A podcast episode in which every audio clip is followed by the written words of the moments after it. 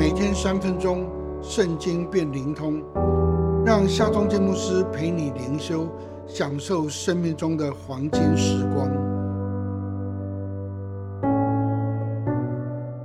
耶利米书二十九章七节：我所使你们被掳到的那城，你们要为那城求平安，为那城祷告耶和华。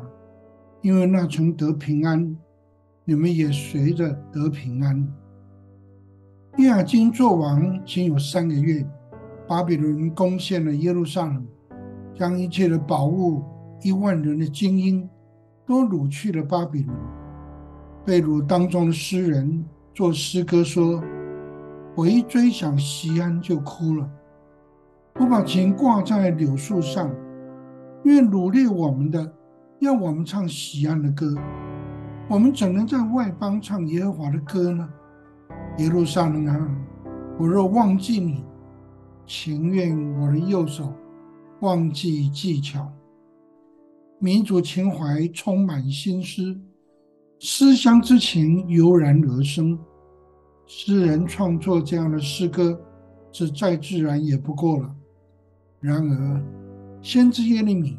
却受感写信给一切被掳的百姓，传达上帝的心意，说：你们要建造房屋，住在其中；栽种田园，吃其中所产的；娶妻生儿女，为你们的儿女嫁娶，使你们的女儿嫁人，生儿养女，在那里生养众多，不致减少。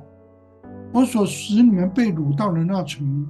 你们要为那城求平安，因为那城祷告耶和华，因为那城得平安，你们也随着得平安。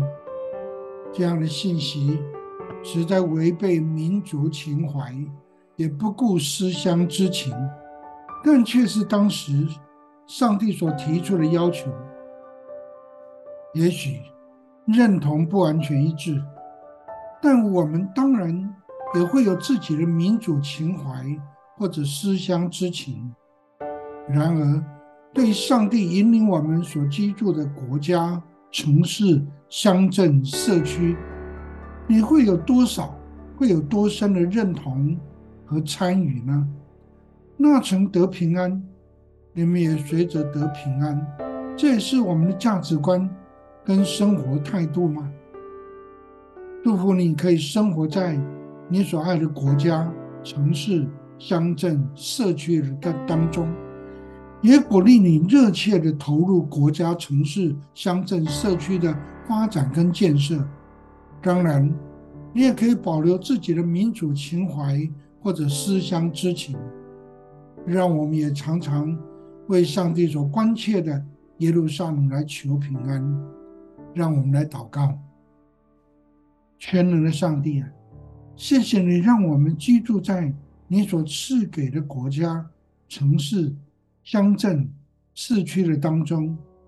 我们愿意定根于此，我们也愿意关怀自己的本乡本土，并常常为耶路撒冷求平安。